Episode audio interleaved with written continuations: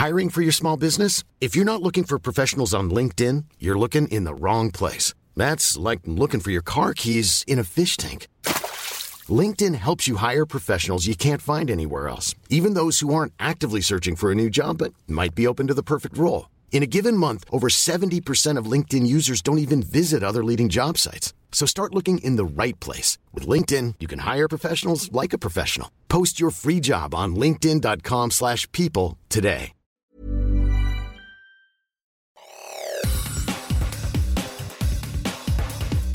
Te saluda Roberto Escalante y esta es la información que tiene para ti Organización Editorial Mexicana. El 5 de septiembre, el juez Aquiles Villaseñor determinó cesar la medida cautelar de prisión preventiva justificada a Juan N., abogado del expresidente Carlos Salinas de Gortari. El abogado Juan Collado, acusado de delincuencia organizada y operaciones con recursos de procedencia ilícita, recobrará su libertad. Esto luego de que un juez de control le concedió la libertad condicional. Esta es una nota que publica El Sol de México. Con ello, el abogado reconocido por ser representante legal de políticos como los expresidentes Enrique Peña Nieto y Carlos Salinas de Gortari no regresará al reclusorio norte, donde se encontraba preso desde 2019 a cambio de usar un brazalete electrónico en el tobillo y acudir a firmar periódicamente.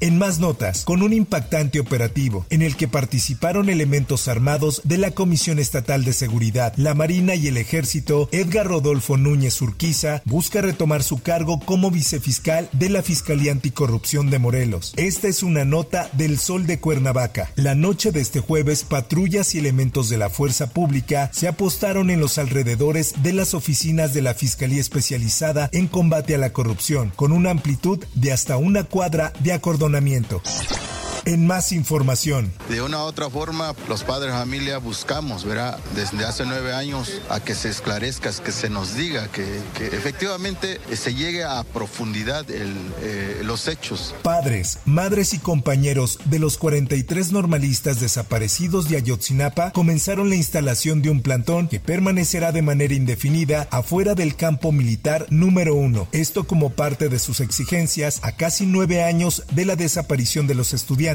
durante la noche del 26 y madrugada del 27 de septiembre de 2014. Esta es una nota que da a conocer en su diario La Prensa, luego de llevar a cabo un mitin afuera de las instalaciones militares de manera pacífica, al contrario de lo sucedido hace unos años cuando un enfrentamiento con los agentes del Estado, los estudiantes y padres de los jóvenes desaparecidos comenzaron con la descarga de enseres para el plantón sobre Avenida Conscripto en los límites entre el Estado y la Ciudad de México.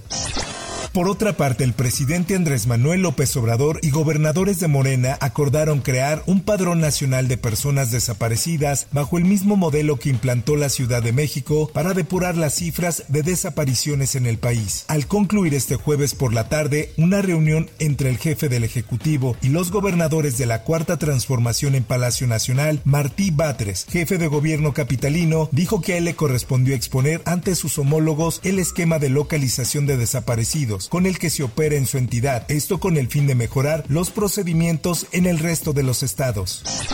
A solo hora y media de la Ciudad de México, cientos de migrantes, en su mayoría venezolanos, aguardan cerca del basurero de Tequisquiac, Estado de México, el tren que los lleve a la frontera norte para lograr el sueño americano. La espera puede ser de varios días, pero la mañana de este jueves su plan se frustró debido a un operativo con 80 elementos de la Policía Estatal, 130 de la Guardia Nacional y 128 del Instituto Nacional de Migración.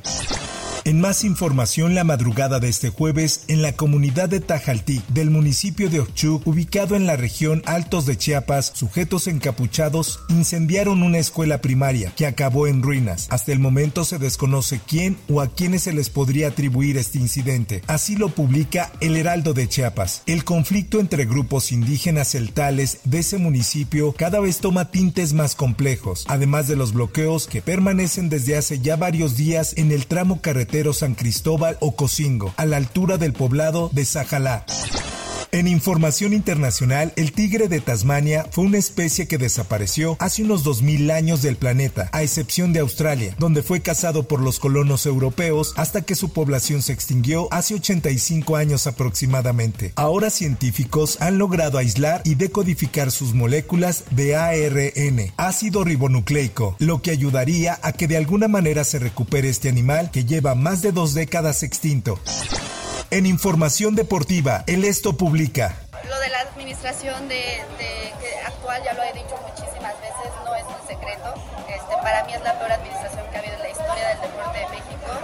En más de una ocasión, Paola Espinosa, medallista olímpica mexicana, lo dijo. La de Ana Gabriela Guevara es la peor administración en la historia de la CONADE. Tiempo después, los mismos atletas le han dado la razón, pues cada vez son más los que se suman a las quejas por falta de apoyo.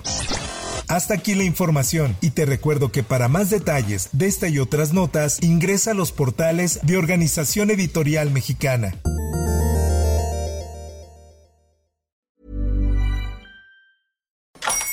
Hola, buenos días mi pana. Buenos días, bienvenido a Sherwin Williams. ¡Ey! ¿Qué onda, compadre?